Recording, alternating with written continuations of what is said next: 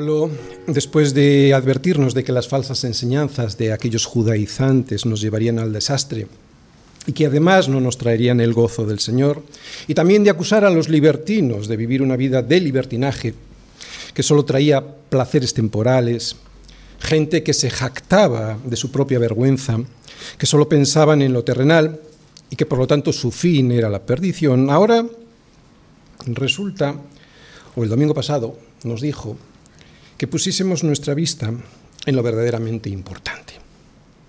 Hace dos semanas, creo recordar. ¿Cuál es lo verdaderamente importante? ¿Dónde tenemos que tener, puesta nuestra vista? En la meta, en nuestra ciudadanía. Versículos 20 y 21.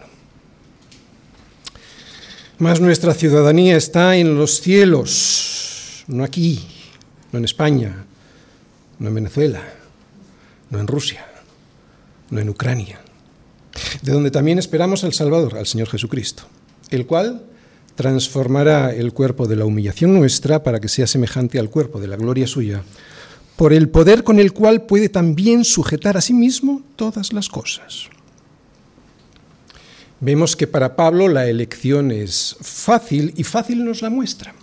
Entre elegir al mundo y su sistema de valores, Él nos muestra una ciudadanía mejor, el reino de los cielos.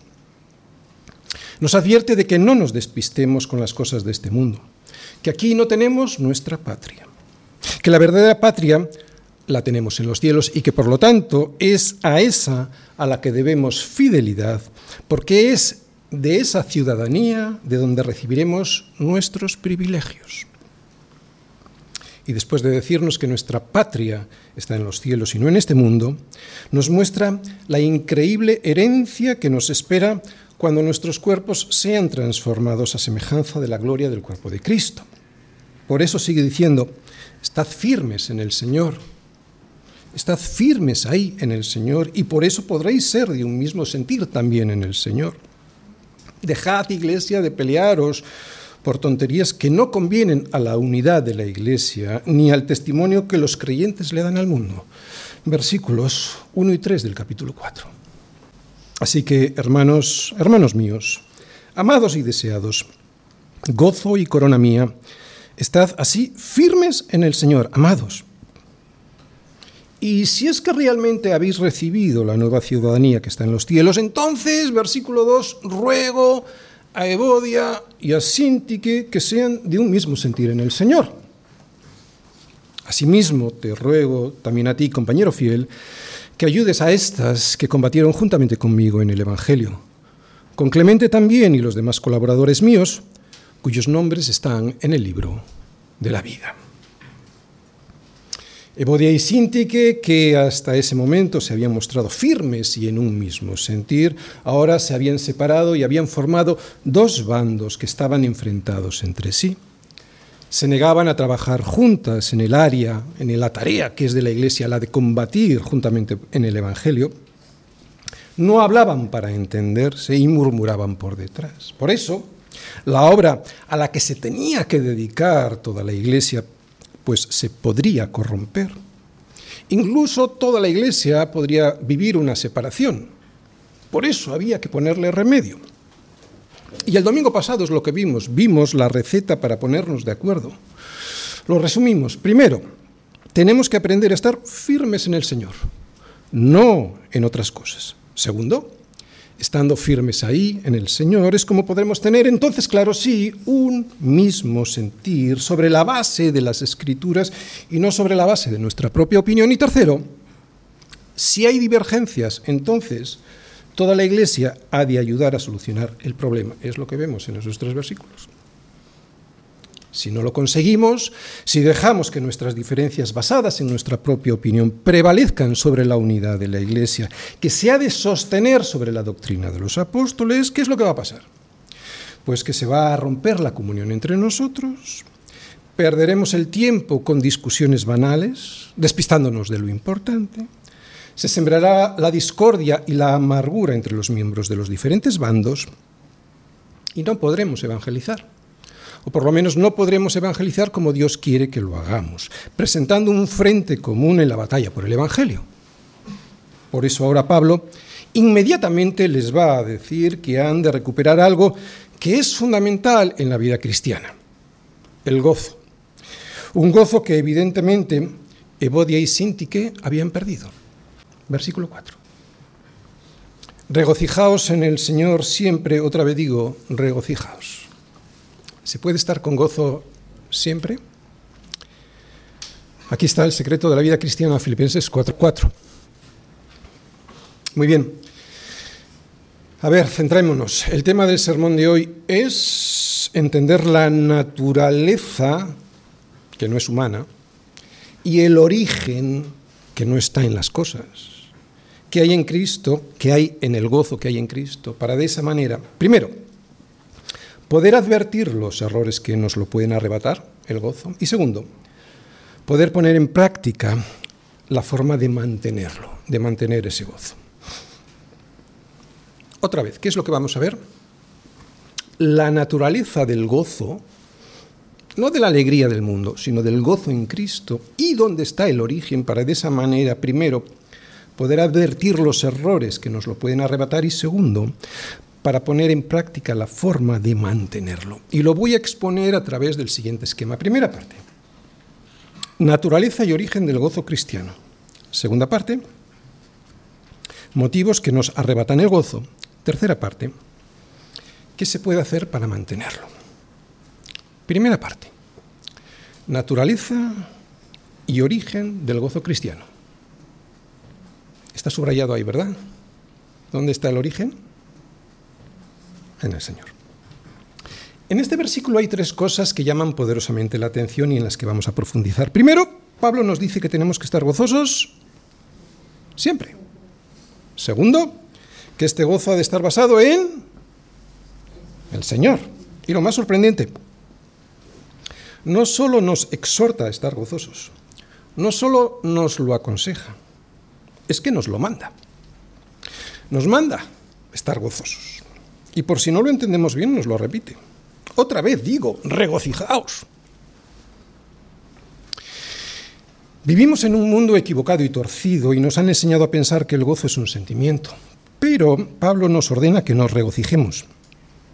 Así que el gozo del que Pablo habla no puede ser solo un sentimiento, porque nadie nos puede mandar que nos gocemos. Ni nosotros nos podemos obligar a gozarnos, ni nadie puede obligarnos a estar gozosos, y menos siempre. Así que este gozo no es solo es un sentimiento. ¿Cuál es su naturaleza? ¿Dónde está el origen? Vivimos en un mundo equivocado y torcido, por eso, por causa del pecado, solo somos capaces de regocijarnos cuando todas las cosas nos salen bien. Pero Pablo nos dice que debemos regocijarnos al margen de cómo nos sintamos, ya sea, bien, ya sea bien o ya sea mal, porque él dice regocijaos siempre. ¿Cómo es posible esto? ¿Cómo es posible que alguien que esté pasando por una enfermedad grave o por unas circunstancias familiares o económicas terribles, y por muy cristiano que sea, puede regocijarse en eso? Bueno, pues Pablo no dice que te regocijes en eso, lo que él dice es que te regocijes en el Señor.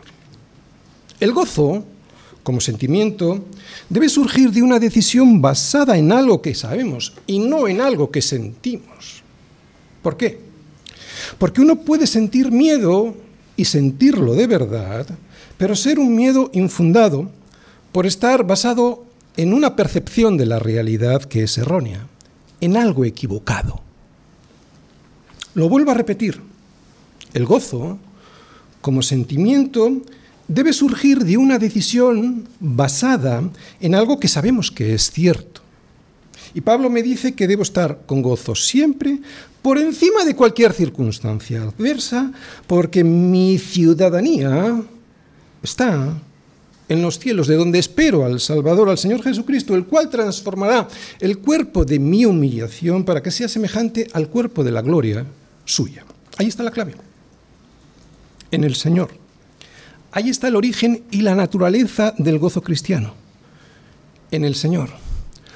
Por eso, para poder entender primero y poner en práctica después la orden, esta orden del apóstol Pablo a los filipenses, regocijaos en el Señor siempre, otra vez digo, regocijaos, lo que tenemos que hacer es buscar en el Señor, siempre en el Señor y en lo que Él ha hecho por nosotros, la base sobre la cual tomar la decisión de gozarnos. Así que el origen y la naturaleza del gozo cristiano está en el Señor, no en cualquier otra cosa. Jesús lo explica bastante bien él explica bastante bien cuál es el origen y la naturaleza cuando antes de la persecución a la que sus discípulos estaban a punto de ocurrirles, les dijo, estas cosas os he hablado para que mi gozo esté en vosotros y vuestro gozo sea cumplido. Lo vuelvo a repetir. Estas palabras os he hablado para que mi gozo esté en vosotros y vuestro gozo sea cumplido. ¿Qué es lo que les había estado hablando para que el gozo del Señor se cumpliera en ello, y eso a pesar de las dificultades que seguro les iban a sobrevenir, pues les había dicho que si permanecierais en mí y mis palabras permanecen en vosotros, si permanecéis en mí y mis palabras permanecen en vosotros, lo digo otra vez, si permanecéis en mí y mis palabras permanecen en vosotros, pedid todo lo que queráis y os será hecho. Esta es la clave. Esta es la clave del gozo cristiano, su naturaleza y su origen. Cuando sus palabras permanezcan en nosotros hasta el punto de que sean ellas las que nos influyan en nuestra manera de pensar y por lo tanto de sentir y de actuar, entonces tendremos el gozo del que el Señor nos habla y Pablo nos manda. Cuando su palabra nos influye de forma mucho más poderosa que lo que nos pasa, cuando su palabra nos moldee más que lo que el sistema de valores de este mundo intenta hacer con nuestra mente y corazón, será cuando podremos tener el gozo de la salvación y podremos regocijarnos siempre en el Señor, en el Señor de esa salvación. Evodia y Sintique habían perdido el gozo que surge de permanecer en el Señor y en su palabra, porque estaban centradas más en sí mismas y en sus problemas, en su egoísmo y en su propia opinión, que en tener un mismo sentir en el Señor. Y la clave del gozo está otra vez en permanecer en el Señor. Está en si permanecéis en mí y mis palabras permanecen en vosotros. Esta es la condición y aquí está el origen. Estar en la verdad y no en lo que este mundo nos cuenta que siempre nos quiere tener sometidos y temerosos, que siempre, aunque no te des cuenta, nos quiere tener sometidos y temerosos con todo lo que nos cuentan. ¿Para qué? Para poder manipularnos. El origen del gozo está en permanecer en su palabra y su palabra en nosotros. ¿Sabías que el gozo lo da el Espíritu Santo? y que estamos llenos del Espíritu Santo cuando estamos llenos de la palabra. Por eso, cuando permanecemos en el Señor y por lo tanto en sus palabras, será cuando el Espíritu Santo nos podrá bendecir con sus frutos. ¿Recordáis Galatas 5? ¿Recordáis los frutos del Espíritu Santo? El fruto del Espíritu Santo es amor, gozo, ¿qué estamos viendo hoy? Gozo, paz, paciencia, benignidad, bondad, fe, mansedumbre, templanza. Contra tales cosas no hay ley. Esos frutos del Espíritu Santo que nosotros no podemos conseguir, sino que los da el Espíritu Santo, surgen cuando andamos, evidentemente, en el Espíritu y no en la carne. Andad en el Espíritu y no satisfagáis los deseos de la carne, porque el deseo de la carne es contra el Espíritu y el del Espíritu es contra la carne. Y estos se oponen entre sí para que no hagáis lo que quisierais. Otra vez. Cuando permanecemos en el Señor y permanecer en el Señor es hacerlo en su palabra, será cuando el gozo, como uno de los frutos del Espíritu Santo, aparezca en nuestra vida. No hay otra. Ese es el origen del gozo y esa es su natural, del gozo cristiano, del que permanece aunque pase lo que pase en nuestra vida, ¿de acuerdo? No de la alegría momentánea de este mundo. Estamos hablando del gozo de verdad. El gozo cristiano es un milagro. No es algo que podamos hacer nosotros, como hemos visto, es algo que viene del Espíritu Santo. Por lo tanto, es un milagro. Un milagro que surge ahora sí de la decisión de permanecer firmes en el Señor, de permanecer firmes en su palabra, o sea, de vivir el Evangelio. ¿Qué es vivir el Evangelio? Es vivir en el Espíritu y no vivir en la carne, que es donde estaban instaladas Evodia y Sintique. Por eso, si os fijáis en la forma en la que Pablo comienza este capítulo 4, lo que nos muestra es una exposición de los frutos del Espíritu, cuando vivimos en el Espíritu. Primero nos habla del amor, versículos 1, 2 y 3. Fijaos, en el versículo primero Pablo les llama a los filipenses amados, y les llama dos veces, está hablando del amor. Después en el versículo 2 ruega a Evodia y a Sinti que sean de un mismo sentir, o sea, que se amen. Y después en el versículo 3 vemos lo mismo. Pide probablemente a Epafrodito y a toda la iglesia que las ayuden a poder estar juntas, a colaborar juntas. O sea, está pidiendo a toda la iglesia que se amen los unos a los otros. Así que en los versículos 1, 2 y 3 vemos el primer fruto del Espíritu Santo, el amor. Luego viene este versículo 4. Es evidente que habla de él gozo. En el siguiente versículo que veremos más adelante dice, vuestra gentileza sea conocida de todos los hombres, o sea, está hablando de benignidad. Y luego les dice, por nada estéis afanosos, por nada estéis afanosos, por nada estéis afanosos. ¿Qué es esto sino paciencia? Por nada estéis afanosos, sino sean conocidas vuestras peticiones delante de Dios en toda oración y ruego con acción de gracias. Y termina diciendo, que la paz de Dios, la paz, la paz que solo puede dar Dios, no este mundo, que la paz de Dios, que sobrepasa todo entendimiento, guardará vuestros corazones y vuestros pensamientos en Cristo Jesús. ¿Os dais cuenta? En solo unas líneas. Y después de haber estado diciendo que los libertinos estaban viviendo solo, estaban viviendo solo para satisfacer los deseos de la carne, nos ha descrito algunos de los frutos del Espíritu que deben estar presentes en la vida cristiana, como son el amor, el gozo, la paz, la paciencia, la benignidad. Frutos que solo se pueden conseguir y mantener permaneciendo en Él y en su palabra. Evodia y Sintique no estaban viviendo en el espíritu, sino en la carne. Por eso les faltaba todo esto. Lo que estamos viendo en estos primeros versículos del capítulo 4, el amor, la paz, la paciencia, la benignidad, el gozo. Y todo por estar en su propia opinión y no en un mismo sentir, con la palabra como sostén. Resumiendo, hemos descubierto que el gozo no ha de surgir de los sentimientos de un corazón que es de lo más engañoso, sino de la verdad que es Cristo. Que el gozo surge de la decisión de vivir basados en lo que sabemos que es la verdad que está en la palabra. Tendremos el gozo del Espíritu Santo si vivimos en la palabra. Ese es el origen y por lo tanto también su naturaleza su naturaleza es espiritual, porque es un milagro. El gozo es un milagro de Dios basado en la palabra y dado por el Espíritu Santo. Es un milagro de Dios Padre basado en la palabra Dios Hijo que se da a través de Dios Espíritu Santo. ¿Os das cuenta la Trinidad? Por eso sobrepasa todo entendimiento porque ni es un gozo ni una paz como el mundo la da. Es lo que percibimos cuando leemos el libro de los Hechos, que hay algo en esos primeros cristianos que sobrepasa todo entendimiento. El gozo como un milagro del Espíritu Santo derramado sobre ellos.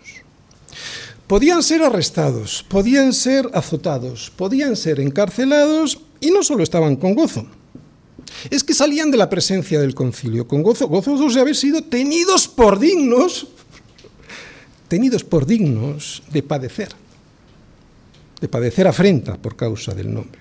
Esto no es fruto de la carne, esto es fruto de vivir en el Espíritu.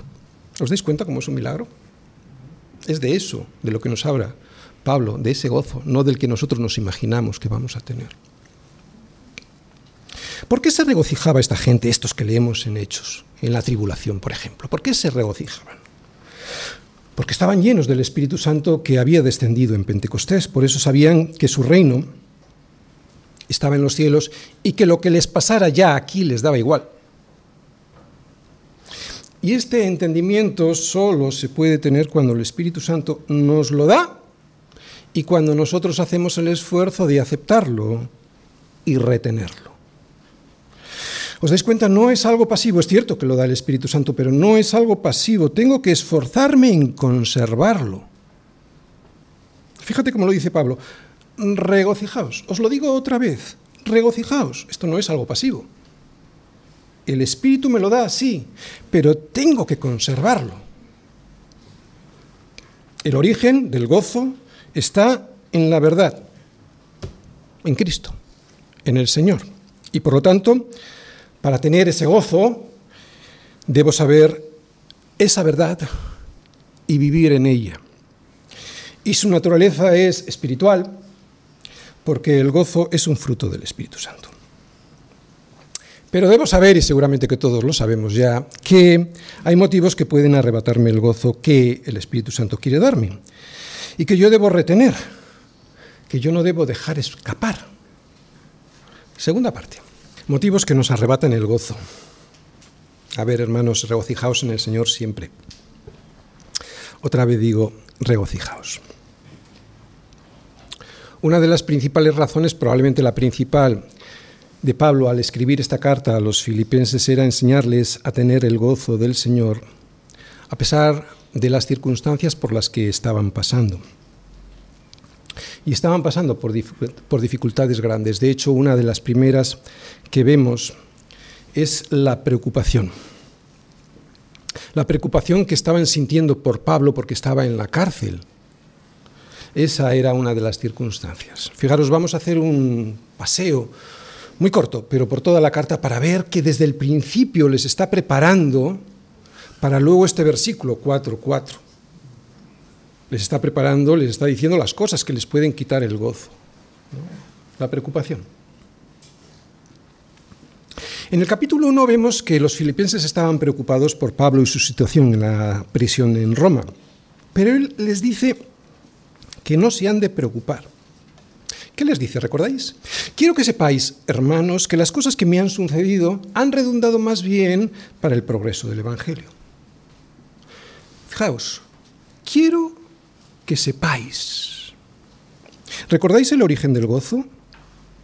La clave del gozo está apoyarse en la verdad. Quiero que sepáis. Quiero que sepáis, hermanos, la verdad de lo que me está sucediendo quiero que os apoyéis en la verdad y no lo que estáis sintiendo en vuestro corazón. ¿Cuál era la verdad de lo que había pasado en la prisión y que tenían que saber para estar con gozo? Pues que precisamente y gracias a esa prisión, todo el pretorio había oído hablar de Cristo. Y además también que los hermanos en Roma, al ver el valor de Pablo y el resultado de ese valor, los demás hermanos se atrevían mucho más a hablar la palabra sin temor. Los filipenses tenían que saber la verdad de lo que sucedía en la prisión en Roma. ¿Para qué? Para no perder el gozo del que sabe, no del que siente, sino del que sabe que Dios tiene el control de todas las cosas. Así que el gozo surge de la verdad y se mantiene en esa verdad. Las discordias y el egoísmo. Nos vamos al capítulo 2. Y en el capítulo 2 intuimos que entre los miembros de la Iglesia había discordias y egoísmo. Y luego en el capítulo 3 y en el 4 se confirma, sobre todo en el 4, que había discordias entre ellos. Fijaos, esto es el capítulo 2. Nada hagáis por contienda o por vanagloria, antes bien con humildad, estimando cada uno a los demás como superiores al mismo, no mirando cada uno por lo suyo propio, sino cada cual también por lo de los otros. ¿Os dais cuenta? Las discordias y el egoísmo pueden quitarnos el gozo que el Espíritu Santo nos quiere dar. Tercero, ¿qué es lo que vemos en el capítulo 3? Las falsas enseñanzas. Como os digo, Pablo les está preparando todo el tiempo a los filipenses hasta llegar a este versículo de capítulo 4, versículo 4. ¿Qué vemos ahí? En el capítulo 3 nos advierte de los malos obreros y que sus falsas enseñanzas nos pueden traer desesperanza. Por eso nos avisa de que si la fe no es la correcta, entonces nuestra confianza puede verse afectada porque si no está puesta solo en Cristo, jamás nos traerá las bendiciones de la salvación y por lo tanto tampoco el gozo del Señor de esa salvación. El gozo surge, otra vez, el gozo surge, surge de la verdad y se mantiene en la verdad, no en lo que nosotros sentimos. No estar en un mismo sentir en el Señor. Es lo que estamos viendo en el capítulo 4 que Bodia y Sintique estaban enfrentadas por no tener un mismo sentir en el Señor. En realidad, no tener un mismo sentir en el Señor es la raíz de todas las situaciones que pueden robarnos el gozo que el Espíritu Santo quiere darnos y que Pablo nos ha estado narrando hasta aquí.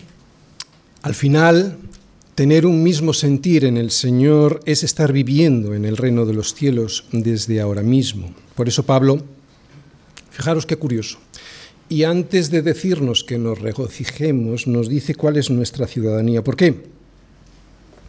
Porque si el propósito era enseñarles a Evodia y a Sintique y a toda la iglesia cómo gozarnos en cualquier situación, debemos saber que es en ese reino del que somos ciudadanos en donde está el gozo. Otra vez, ¿por qué antes de decirles a los filipenses que se regocijen, les muestra cuál es su ciudadanía? Muy sencillo, porque solo en esa ciudadanía está el gozo del Señor. Pero, ¿qué es el reino de los cielos? ¿Alguien me lo puede decir?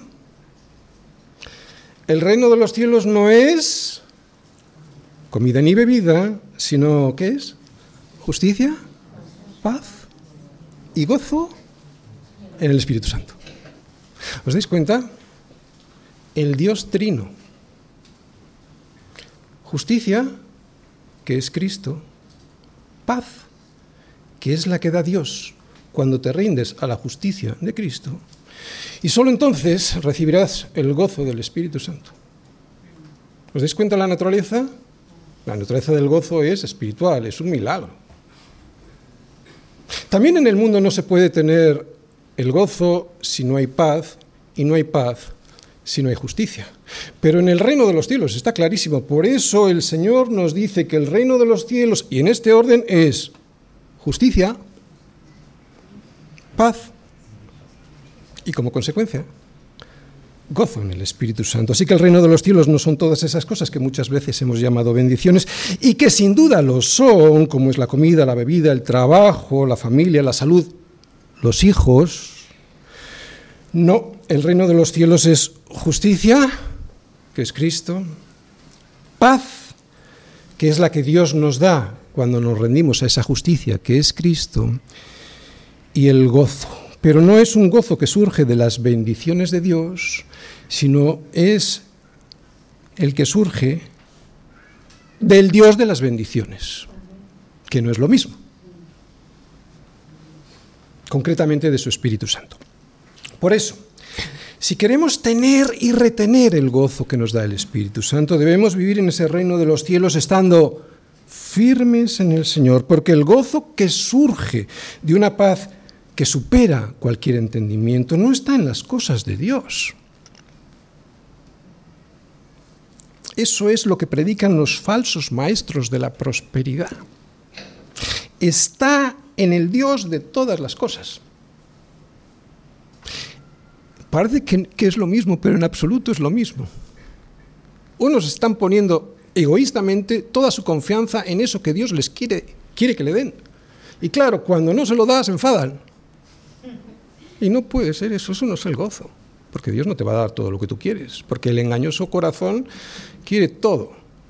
El gozo de verdad nunca lo vamos a encontrar en ninguna otra cosa que no sea estando firmes en el Señor y de esa manera poder tener todos juntos, todos juntos en la iglesia, todos juntos como iglesia, un mismo sentir en Él. Así que Los motivos que nos pueden arrebatar el gozo son la preocupación, capítulo 1, las discordias y el egoísmo, capítulo 2, las falsas enseñanzas, capítulo 3, y no estar firmes en el Señor, capítulo 4, por no vivir como ciudadano del reino de los cielos junto a otros hermanos en un mismo sentir. Por lo tanto, ¿se puede perder el gozo de la salvación? La salvación no. El gozo de la salvación. La salvación no se puede perder. Pero el gozo se puede perder. Sí, claro. De hecho, es lo que les había pasado a Evodia y a Sinti, que por eso, ¿qué es lo que podemos hacer para no perderlo? Tercera parte. ¿Qué se puede hacer para mantener el gozo? Regocijaos en el Señor. Siempre otra vez digo regocijaos. Es que ahí está todo. Bueno, en realidad este punto, esta parte es la otra cara de la moneda, así que lo que vamos a hacer ahora es ver la misma película que hemos visto hasta aquí, pero en negativo. Primero, no vivir en la carne.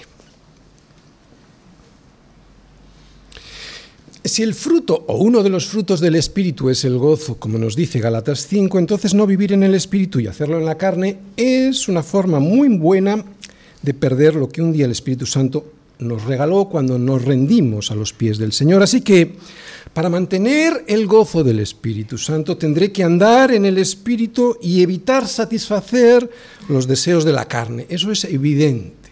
El gozo no lo puedo crear yo hemos visto su naturaleza y origen. Me viene del Espíritu Santo, pero sí que lo puedo perder. El gozo es un fruto del Espíritu y por lo tanto será Él quien, al obedecer su voz y los dictados de sus enseñanzas, depositará sobre mí ese fruto del gozo. Pero atención, ni el activismo por el activismo, ni tampoco la desidia por las cosas espirituales nos traerán el gozo, ninguna de las dos cosas. Ni estar activos en la iglesia por estar activos, ni la desidia espiritual nos van a traer el gozo. Sin embargo, si soy sensible a la voz del Espíritu Santo y dijo que lo que me enseña, me recuerda y me exhorta, conforme en mi vida cristiana, entonces mantendré y no perderé el gozo que Él y solo Él produce en mí. Estar firmes en el Señor. No tener comunión, esa es una de las formas más rápidas de perder el gozo del Espíritu Santo. Y al revés, estando firmes en el Señor, lo mantendremos. Es imposible ser cristiano y no estar en el Señor. Otra vez, es imposible ser cristiano y no estar en el Señor, firmes en Él, en su salvación. Solo las personas que reconocen su necesidad, quiero subrayar esta palabra porque es donde voy a insistir ahora mucho, solo las personas que reconocen su necesidad, su necesidad del Señor, y no solo cuando se convirtieron, sino también durante todo el tiempo que están caminando junto a Él, no solo cuando se convirtieron, sino durante todo el tiempo que están caminando junto a Él, son las que pueden experimentar el gozo de la salvación y mantenerlo. Así que, para poder mantener el gozo de la salvación, tenemos que saber que necesitamos seguir siendo salvados de nosotros mismos durante toda nuestra vida. No puede caber la soberbia en un cristiano. Ahí se va el gozo.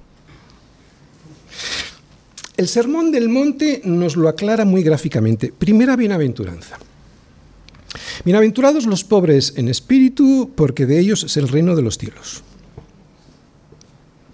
Solo aquellos que reconozcan que son pobres, miserables espirituales que necesitan de Dios hasta para respirar, son los que pueden vivir en el reino de los cielos. Es lo que dice la primera bienaventuranza.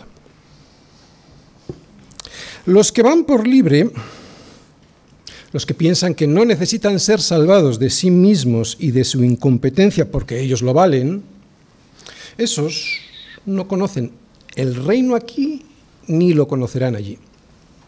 Este reino, en este reino, para poder tener y retener el gozo del Espíritu Santo es necesario reconocer que somos incapaces de generarlo por nosotros mismos, que somos pobres, en espíritu. Segunda bienaventuranza. Bienaventurados los que lloran porque ellos recibirán consolación. Lo mismo. Solo aquel que llora, nos dice el Señor, será el que reciba la consolación. Evidentemente no está hablando de un llorar por cualquier cosa, se refiere a aquel que llora por lo anterior, por su miseria espiritual. Así que solo aquel que se da cuenta de que en su miseria espiritual no puede agradar a Dios ni conseguir ser feliz, llora. Y solo entonces se podrá presentar con las manos vacías para recibir consolación. Tercera bienaventuranza. Bienaventurados los mansos porque ellos recibirán la tierra por heredad. El que se cree que por sí mismo y por sus propias justicias podrá presentarse delante de Dios y ser justificado de su pecado, ese no recibirá la tierra por heredad. ¿Y qué es la tierra? ¿Qué es esa tierra aquí? También allí, pero ¿qué es aquí esa tierra sino Cristo? Su justicia, su paz, su gozo. Cuarta bienaventuranza. Bienaventurados los que tienen hambre y sed de justicia, porque ellos serán saciados. Solo el que tenga hambre y sed de justicia, que es Cristo, podrá ser saciado con su justicia, con su paz y con su gozo. Y así todo en el reino de los cielos. Dependencia. Dependencia. Y dependencia. No hay otra cosa. Hay gente que piensa que cuando Jesús les dice a los discípulos que el reino de Dios es para los niños, se refiere a la inocencia de los niños, que hay que ser inocente como lo es un niño para recibir el reino. Pero eso no es verdad. No es verdad. Primero porque los niños no son para nada inocentes. Si un bebé pudiera arrancarme ahora mismo la corbata para conseguir lo que quiere, te aseguro que lo haría. Te aseguro que lo haría, pero no tiene fuerza. Y digo arrancarme la corbata por no decir otra cosa peor, ¿no? Así que el Señor no está hablando de inocencia porque como está escrito, no hay justo ni un uno. Pero podemos ir al contexto para saber de lo que habla el Señor. El contexto lo aclara todo. Cuando el Señor les dice, de cierto os digo, que si no os volvéis y os hacéis como niños, no entraréis en el reino de los cielos, habla de humildad. Y por lo tanto, de dependencia, no habla de inocencia. Los discípulos, en el contexto, estaban hablando, discutiendo de cuál de ellos sería mayor en el reino de los cielos. O sea, estaban en la soberbia de aquel que cree que ya lo tiene todo porque ha conocido a Jesús. Pero para conocer a Jesús es necesario depender de Él en todo como lo hace un niño de sus papás. Para absolutamente todo. Para recibir el gozo también. Hay muchos cristianos que no han conocido el gozo del que Pablo habla porque nunca se han visto como niños necesitados del Señor. Probablemente todos, ¿no? Algunos ya hemos pasado esa etapa, pero Puede que muchos formalmente sí le conozcan, pero en la vida diaria van en sus fuerzas. Y por eso todo les afana y todo les preocupa. Han dedicado todas sus fuerzas a hacerse tesoros en la tierra, donde la polilla y el orín corrompen y donde los ladrones miran y hurtan, sin darse cuenta, pero es lo que están haciendo. Se han afanado, se están afanando. ¿Por qué? Por poder comer y beber, por poder vestir y por, poder crecer cada día más y más. Son como los gentiles, qué duro es esto, son como los gentiles que buscan, que buscan todas estas cosas, pero, pero, dice el Señor, vuestro Padre Celestial sabe que tenéis necesidad de todas estas cosas.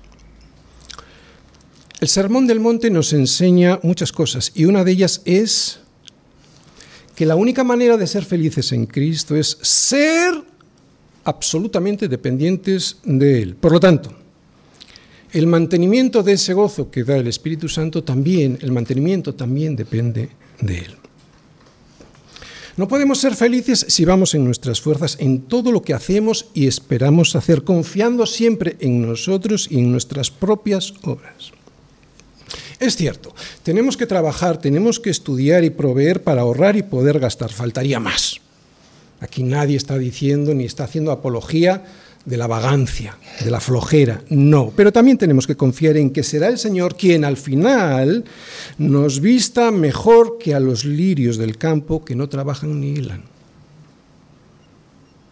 Es que ahí está el punto.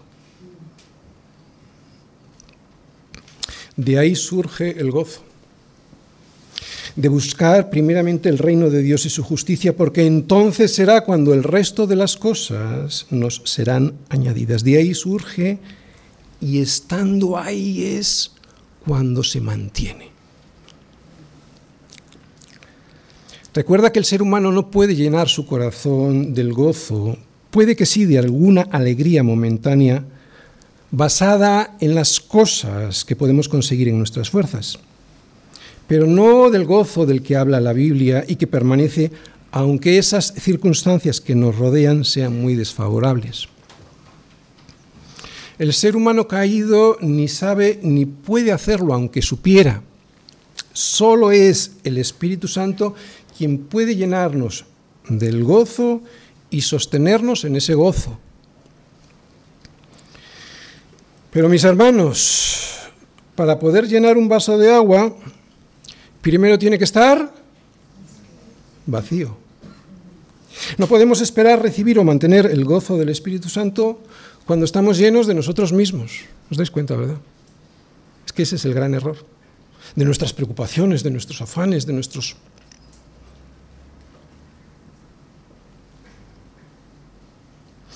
Solo se puede recibir y mantener el gozo del Espíritu Santo cuando nos vemos como pobres como pecadores que estamos en la, más absoluta indigencia espiritual, como pecadores que necesitan estar siendo llenados permanentemente de las misericordias de Dios cada mañana. Solo así se puede sostener y mantener el gozo que nos proporciona el Espíritu Santo. ¿Quieres mantener el gozo que da el Espíritu Santo? Entonces no vivas en la carne con todo lo que eso significa, y estate firme en el Señor. Y estamos firmes en el Señor cuando experimentamos la absoluta certeza de nuestra miseria espiritual y lloramos por ella para, con las manos vacías, presentarnos a los pies de Cristo y solicitar ser llenados con sus misericordias día a día. Ahí está el gozo. De ahí surge el gozo. Solo alguien que tiene las manos vacías puede pedir que se las llenen. Nadie que pretenda ser feliz en sus propias fuerzas tendrá ni mantendrá el gozo que solo el Espíritu Santo nos puede dar. Otra vez, vivir en la carne y no estar firmes en el Señor es lo que hará que el gozo desaparezca. ¿Por qué? Porque el Espíritu Santo, que es una persona, se contristará. Evodia y Sintique habían perdido el gozo que un día tuvieron por esos dos motivos. No podemos estar viviendo en el pecado y esperar el gozo del Espíritu Santo. No podéis servir a Dios y a las riquezas. Para esto es necesario pasar tiempo con el Señor. Si esto es así de manera habitual, entonces cuando las circunstancias no sean muy favorables, no sufriremos la pérdida del gozo, del verdadero gozo. Aunque estemos pasando por dolor, no sufriremos la pérdida del gozo profundo que nos da el Espíritu Santo. Debemos mantenernos firmes junto a Él para que las circunstancias, que a veces son terriblemente desfavorables, no nos ahoguen. Otra vez, hay dos cosas que son las que más nos privan del gozo que ya teníamos. El pecado, o sea, vivir en la carne, y no estar firmes en el Señor. ¿Por qué? Porque entonces las preocupaciones que ya de por sí son graves, se acrecientan cuando no estamos firmes en el Señor, en comunión con Él, meditando en quién es Él y lo que Él hizo por tu salvación y lo que todavía hará. Por eso Pablo dice que pongas tu vista ahí. ¿Qué es lo que hará? Darte un cuerpo con el que podrás vivir una vida en la eternidad sin la presencia del pecado en Él. Así que iglesia, es una orden. regocijaos en el Señor, no en los problemas, ni tampoco en las cosas que os da el Señor, en el Señor, en quién es Él y todo lo que Él ya hizo por vosotros en una cruz. Otra vez digo, por si no os habéis enterado, regocijaos. Termino. ¿Se puede estar con gozo siempre? Pablo dice que sí. De hecho, parece que es una obligación estarlo. Uno de los privilegios de ser cristiano es el de tener un gozo que no tiene el mundo. Es una tragedia ser cristiano y estar todo el día amargado, sin gozo, infeliz. Es la negación de ser cristiano. La falta de gozo es la negación de la profesión de fe que decimos que tenemos. ¿Cuál es esa profesión de fe? Ciudadanos del reino de los cielos. ¿Os dais cuenta que es una negación de eso? Si no hemos entendido y aplicamos cómo retener el gozo que nos da el Espíritu Santo, estaremos privándonos de lo más glorioso de la vida cristiana aquí en la tierra, que es vivir alegres a pesar de las cosas malas que muchas veces nos suceden. Recordad las palabras que Pablo al inicio de la carta les dice a los filipenses. Quiero que sepáis, hermanos, que las cosas que me han sucedido han redundado más bien para el progreso del Evangelio. Y aquí puedes poner, evidentemente, las cosas que le habían sucedido es que estaba en prisión. Pero aquí puedes poner lo que quieras. Quiero ser muy respetuoso con el dolor de cada uno, pero aquí puedes poner lo que quieras. Una crisis económica, estás quebrado, tienes problemas de salud o estás en una guerra. Quiero que sepáis, hermanos, que eso en lo que estoy metido ahora ha redundado más bien para el progreso del Evangelio, ¿os dais cuenta? Quiero que sepáis, debemos saber lo que sabe Dios. Otra vez, esto es vivir en el Espíritu, no en lo, carnal. Debemos saber lo que sabe Dios, ponernos en el Espíritu, para poder descansar en Él, en su poder, en su amor y en su misericordia. Y sólo así podremos retener el gozo que desciende de lo alto. ¿Conocemos este gozo? ¿Lo disfrutamos en nuestra vida? No cuando van bien las cosas, sino cuando salen mal. Vivimos la vida sabiendo que el reino de los cielos no es comida ni bebida, sino que es justicia, paz y gozo, y que este gozo es en el Espíritu Santo. Para nosotros es real hoy este reino de los cielos, aquí ahora. En definitiva, ¿nos regocijamos en el Señor o pasamos la vida quejándonos de las cosas que el Señor no nos ha, dado, no nos ha dado y que creemos que nos merecemos? Porque aquí todos creemos que nos merecemos más.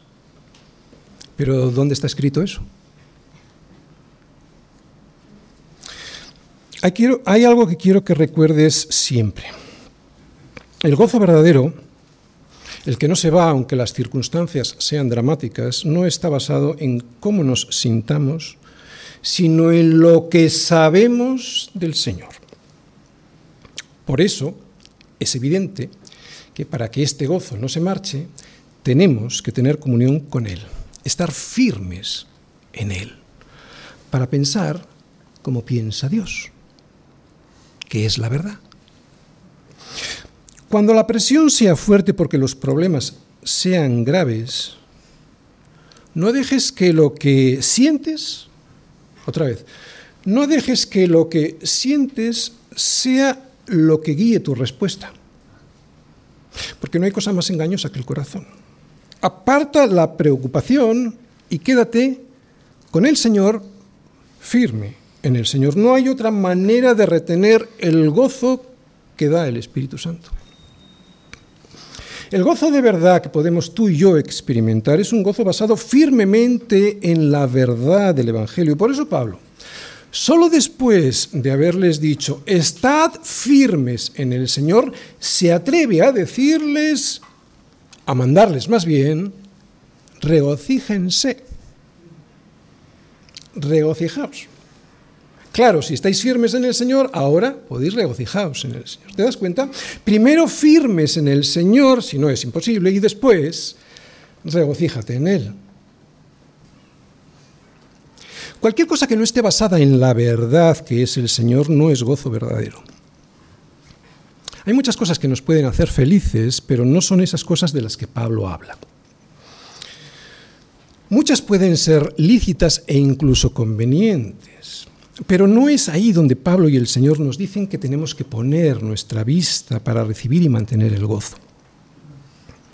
No esperes nunca que el gozo surja de las, cosas, porque ese gozo no durará siempre. ¿Por qué? Porque en algún momento todas esas cosas te serán quitadas. Los hijos crecen y ya no son los mismos y se marchan el cuerpo envejece y ya no da mucho de sí. Yo no tengo más que goteras, aunque no, eh, no tengo más, ya lo puede decir. ¿eh? El trabajo se acaba y uno ya no sabe qué hacer en la jubilación. La enfermedad aparece y el mundo se acaba. Resulta que eras feliz porque tenías los hijos cerca un cuerpo fuerte y joven y un trabajo que no faltaba y una salud que parecía de hierro. Pero un día todo eso se acaba y es cuando te das cuenta que eso no era el gozo de verdad. Es una necedad que el gozo del cristiano dependa de esas cosas. Solo hay una cosa que nunca falla. El Señor, por lo tanto, regocíjate en el Señor, en el Señor de todas las cosas. Las circunstancias te pueden fallar, pero no permitas que esas circunstancias afecten a tu relación con el Señor, con el Señor del gozo. Ese Señor y ese gozo estará siempre ahí dispuesto para ti. No lo olvides y vuelve si te has ido. Tenemos el privilegio de recibir y de mantener un gozo que nunca se termina si tenemos siempre nuestra vista puesta en Cristo y proseguimos, ¿os dais cuenta cómo es algo activo? Proseguimos a la meta. ¿Cuál es la meta? Al premio del supremo llamamiento de Dios que está en Cristo Jesús. Regocíjate en el Señor siempre, ya sea cuando te salen bien las cosas, ya sea cuando te salgan mal, no importa lo que esté pasando a tu alrededor o sucediendo en tu casa regocíjate en el Señor. Otra vez digo, regocíjate. Amén.